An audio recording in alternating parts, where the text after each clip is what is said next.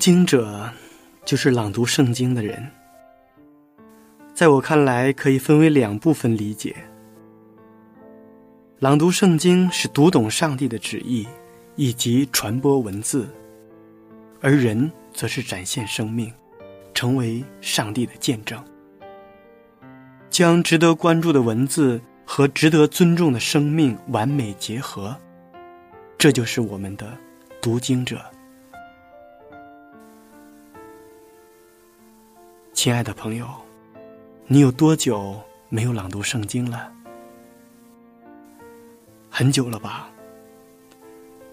因为很多人都觉得朗读圣经那是讲道人的事情，或者说，它只属于一小部分人。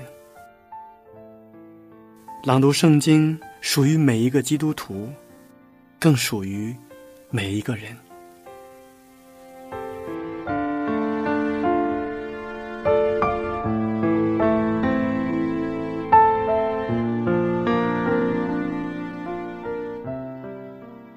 我们这一期节目的主题词是青春。人生有一首诗，当我们拥有它的时候，往往并没有去读懂它；而当我们能读懂它的时候，它却早已远去。这首诗的名字就叫青春。青春是那么美好，在这段不可复制的旅途当中。我们拥有独一无二的记忆，不管它是迷茫的、孤独的、不安的，还是欢腾的、炙热的、理想的，它都是最闪亮的日子。大文豪雨果曾经说过：“谁虚度了年华，青春就将褪色。”是的，青春是用来奋斗的。不是用来挥霍的。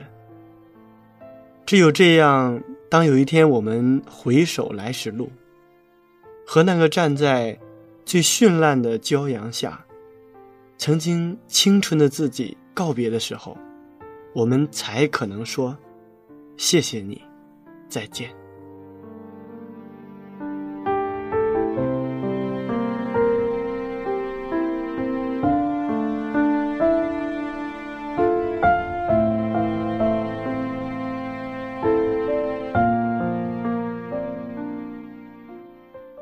亲爱的听众朋友们，大家好，我是读经者节目的主持人明哲。今天我们要朗读的圣经是《创世纪》三十七章，请大家准备好圣经。在朗读圣经之前，先让我们一同欣赏一首好听的诗歌。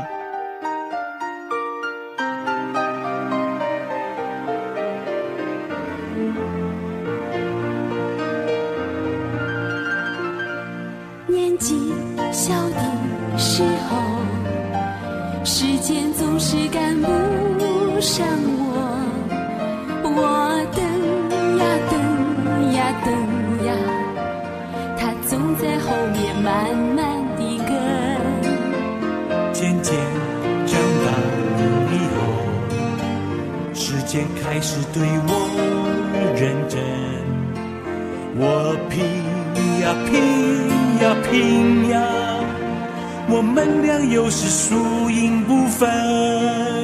再过几年以后，时间跑到我的前途，我追呀追呀追呀，他却在前面头也不回。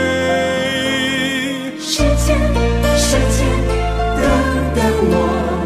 我有话要说有话要说请你请你告诉我。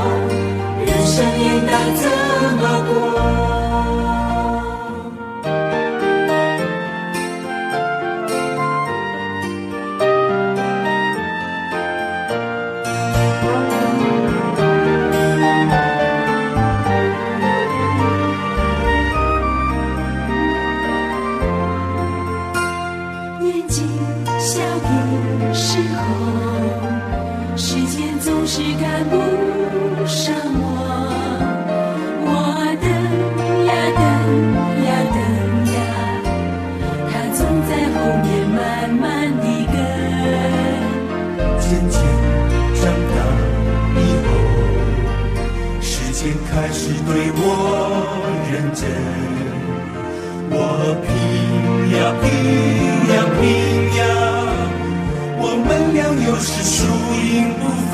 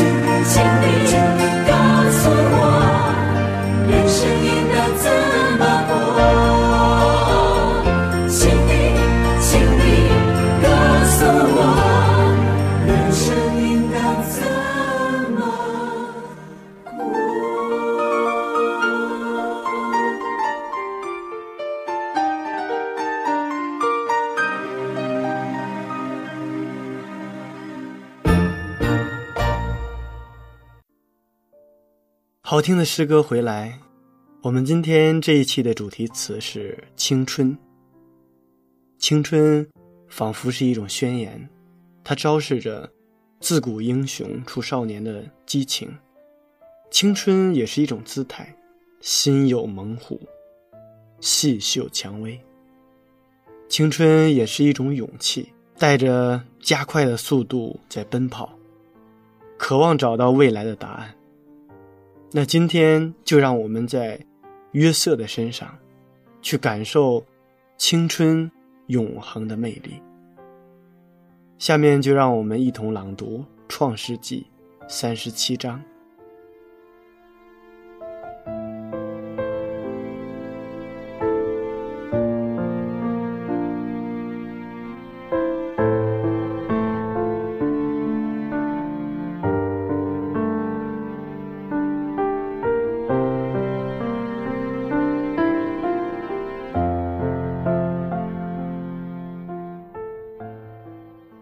创世纪三十七章，雅各住在迦南地，就是他父亲寄居的地。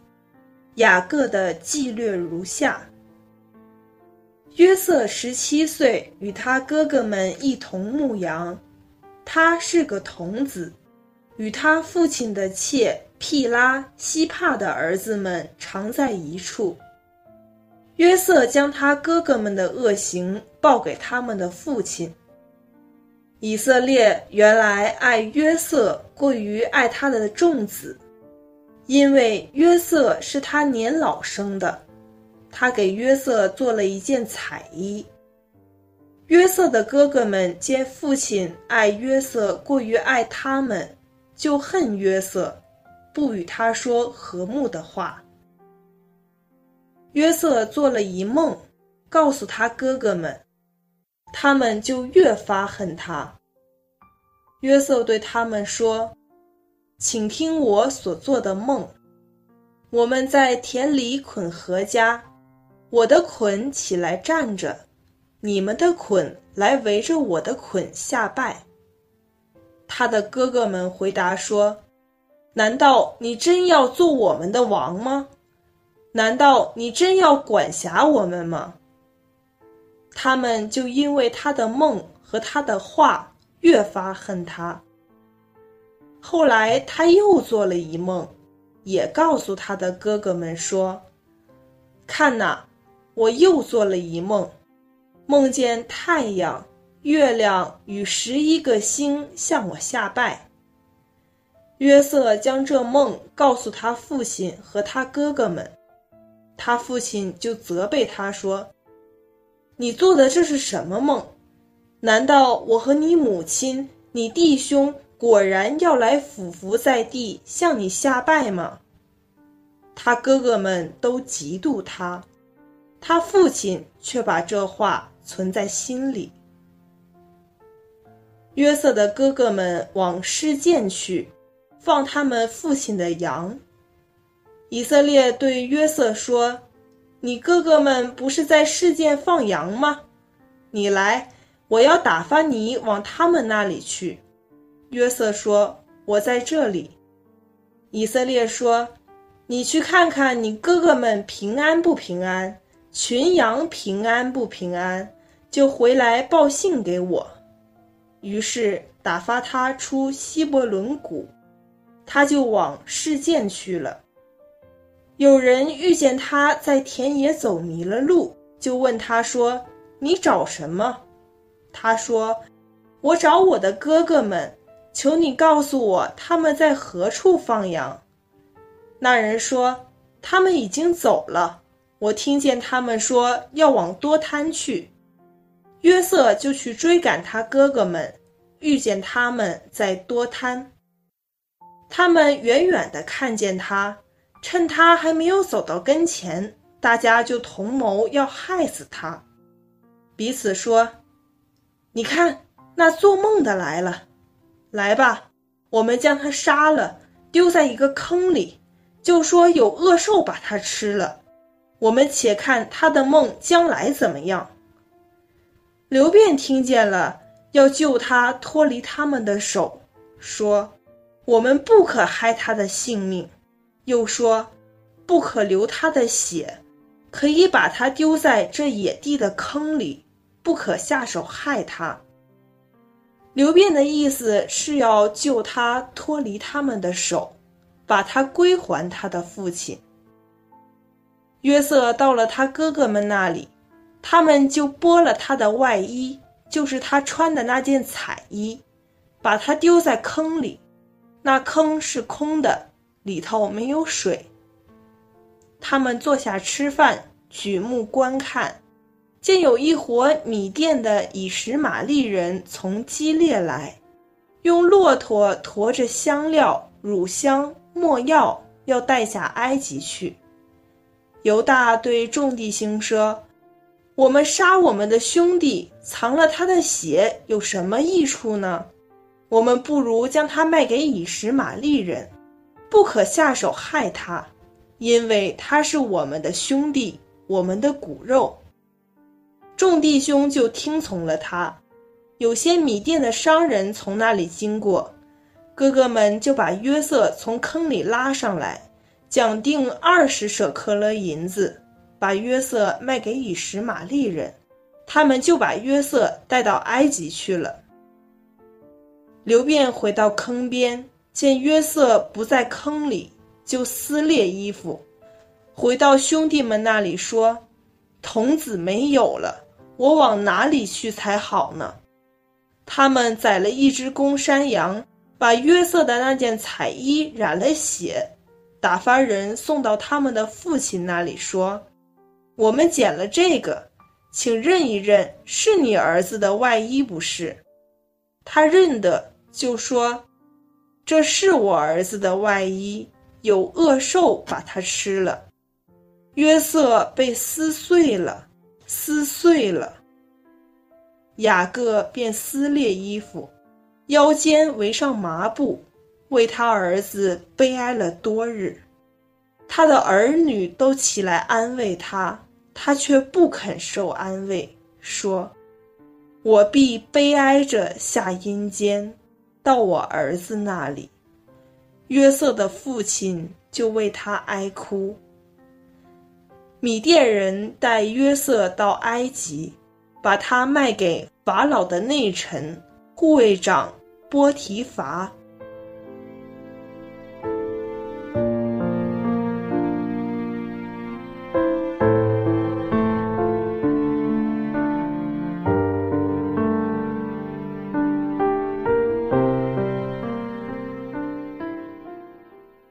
约瑟和他的同父异母的哥哥们在一起生活，一起牧羊，常常看见他们。那些令人作呕和令人发指的恶行。约瑟对这些事情是怎么处理的呢？真值得我们去思想。约瑟既没有与他们同流合污，也没有将他们的恶行隐瞒自己的父亲，不告诉他，乃是在与他们牧羊生活的时候，分别为圣，保守着自己，持守自己生命的圣洁和纯正希伯来人的性格，将他们的事诚诚实实。原原本本的告诉自己的父亲，这就是少年的约瑟。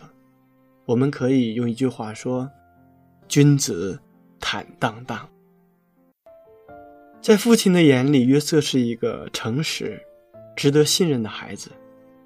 在雅各的生命中，对拉杰的爱已经延伸在约瑟的身上，爱屋及乌，加上约瑟是。容貌俊美的少年，生命中的虔诚和诚实，圣洁又谦卑，公义又殷勤，无论从哪个方面来看，约瑟都远胜其他儿子的性格和品行。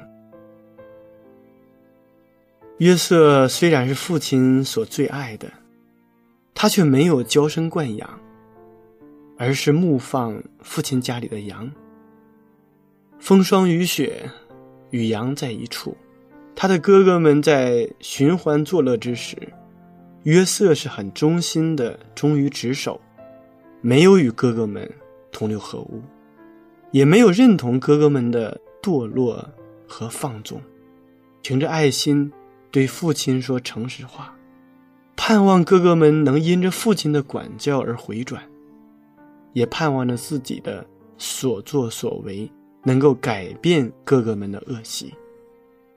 真正的爱和最大的爱就是除掉罪，而不是包容罪。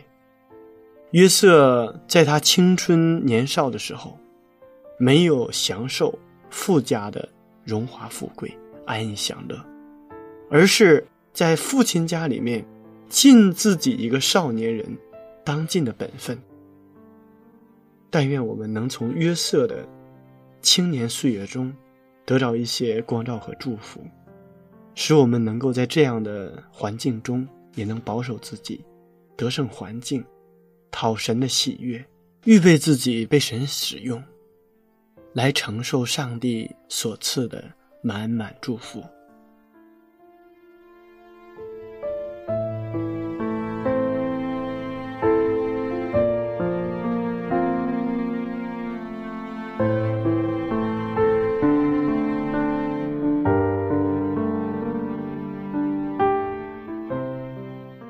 在生活中，有一些人忙碌了一生，到头来却如梦幻泡影。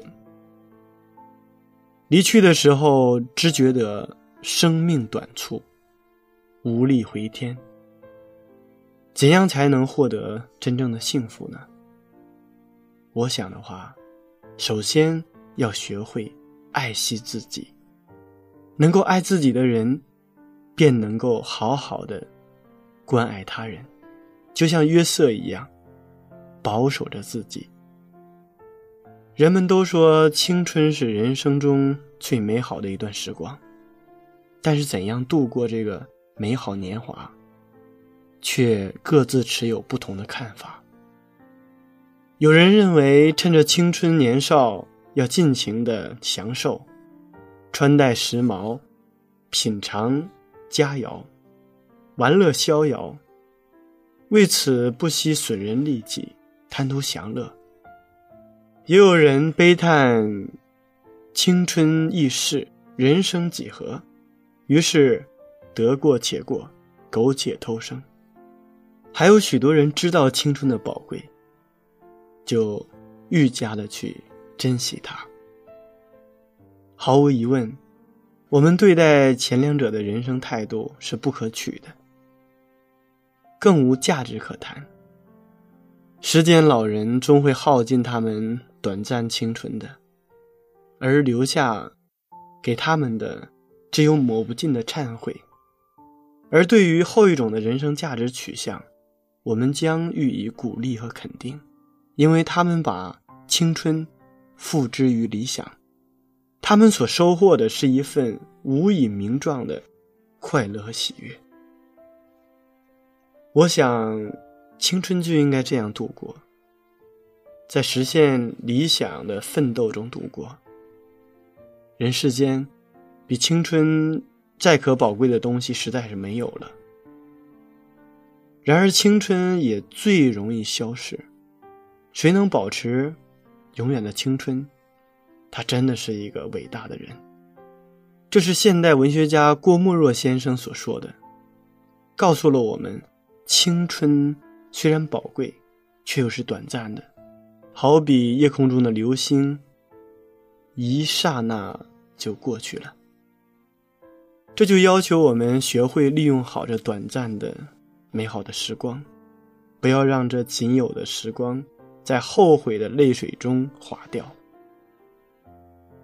鲁迅先生也说过：“无端的浪费别人的时间，其实无异于谋财害命。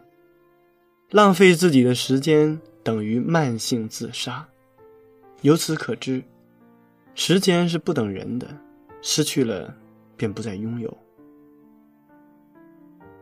我们应该怎样的去利用自己人生中短暂的光阴呢？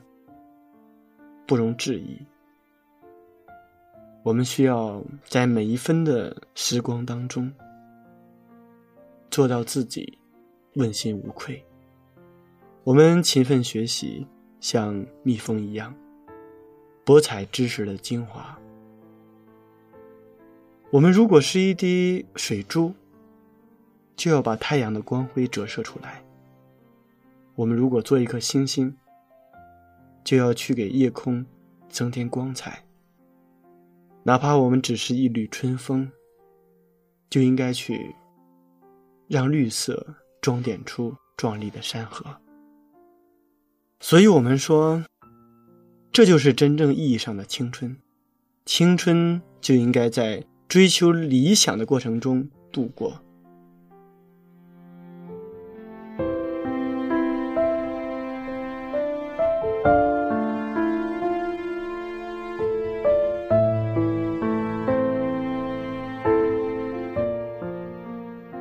在许多人的眼里，青春可能只是一段短暂的回忆。匆匆数年而已，但我们通过约瑟的一生看到，青春也有可能是一辈子的事情。伯兰对斯在他的著作《人生》中说过这样的话：“他们保持着青年的全部特征，爱冒险，爱生活，爱争斗，精力充沛，头脑活跃，无论他们多么年老。”到死也是年轻的，好像鲑鱼迎着激流，他们天赋的本性就是迎向岁月的激流。有人说，青春是那么美好，唯一的缺点就是消失的太快。人生又何尝不是如此呢？而正因为如此，我们更需要拼尽全力，好好的去生活。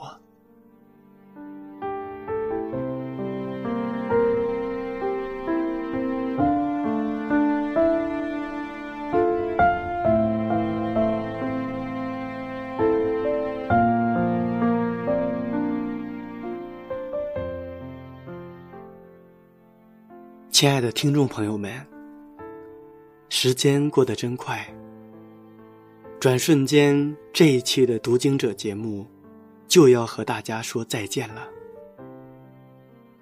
明哲非常期待下一次在读经者节目中与您再一次的相约。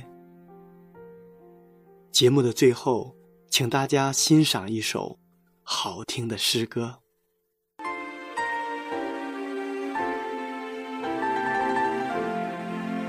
走出心灵，活出生命的色彩，别让青春再期待，改造每个。现在，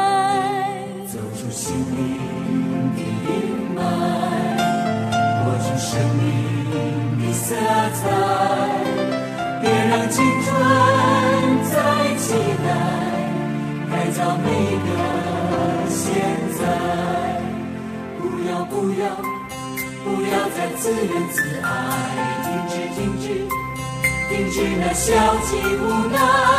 千万人中你独一无二，坚强地活出生命的色彩。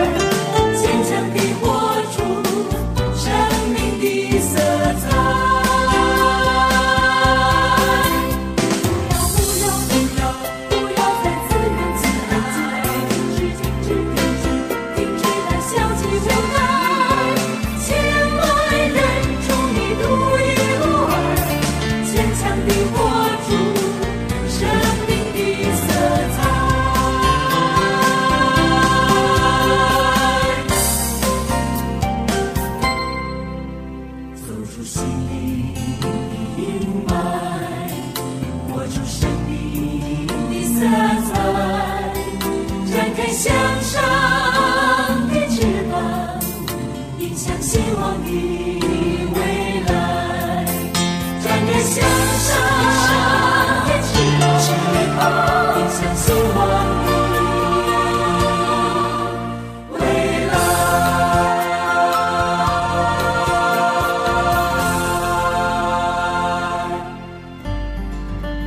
您可以写信到香港九龙尖沙咀山林道二十八号，希望福音手。香港九龙尖沙咀山林道二十八号，希望福音手。我们的电邮地址是 i n f o at v o h c dot com，又或是 i n f o at v o h c dot c n。愿上帝赐福于您。